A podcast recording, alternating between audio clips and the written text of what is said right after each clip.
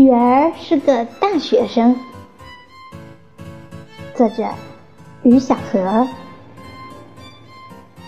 二零一七年一月十三日十二时三十二分，女儿的一声啼哭，让那个平常的日子充满了喜悦。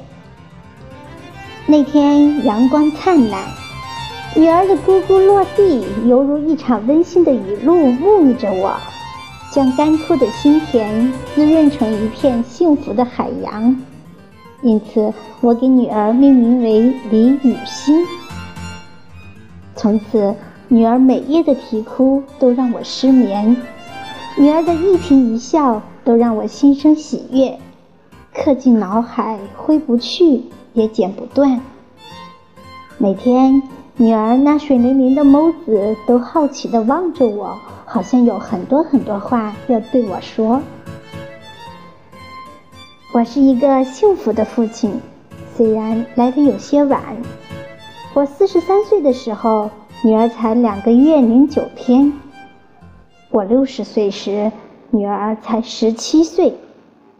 想到这些，我的心里充满着沉甸甸的责任。女儿一天天的长大。五个月大时就咿咿呀呀学语，有一次突然不停的叫“爸爸，爸爸”，让我们夫妻俩很是惊讶。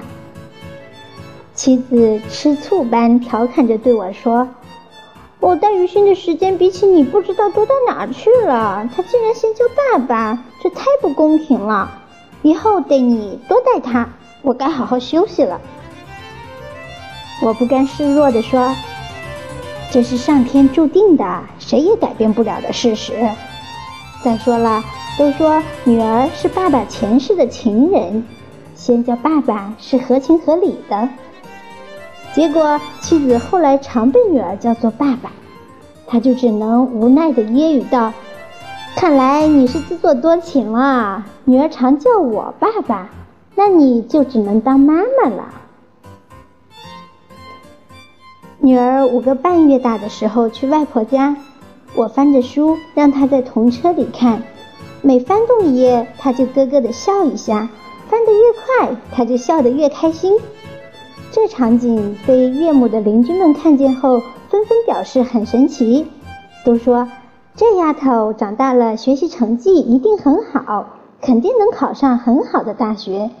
于是岳母每天都叫小雨欣大学生。听到这称呼，要么是用水灵灵的眼睛望着外婆，要么就是开心的笑着。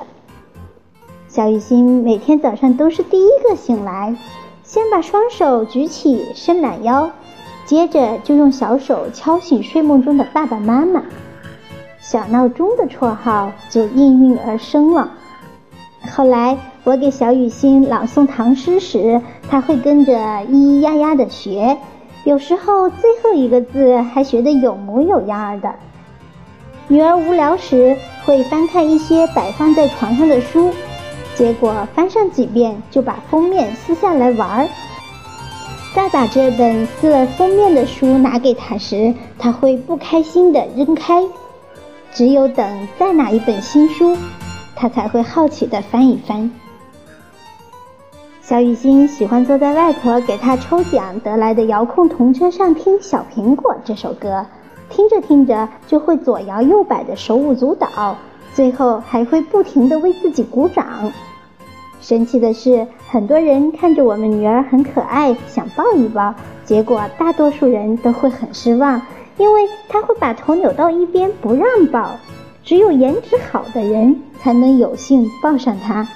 连我那满头银发的母亲想抱孙女也不行，母亲也因此常常怄气，说雨欣只要帅气漂亮的人抱，嫌弃她年岁大了。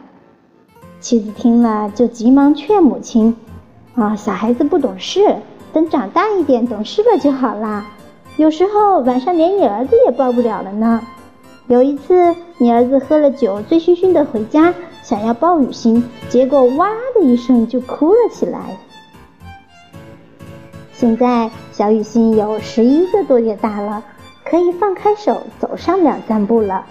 妻子欣慰地说：“估计满周岁时，雨欣就能放开手走路了。平常要是带着雨欣在大街上走，她只需拉着我的食指，就可以走上四五百米远。女儿不喜欢长时间待在家里，待久了就会嚎啕大哭。只要带她到外面转一转，她又会非常开心。雨欣喜欢骑在我脖子上到处溜达。双手抓住我的耳朵，左拉右扯，嘴里咿咿呀呀的唱着，一副怡然自得的样子。雨欣五个月大就断奶了，一直吃奶粉。现在只要看见调奶粉，他就会很开心的鼓掌。调好奶粉后，放进水桶冷却，没有及时给他，他就会着急的哭起来。这时候，我们就读唐诗或者唱歌，转移他的注意力。然后，雨欣脸上虽然泪水还没干，但是也会立马阴转晴般的露出笑脸。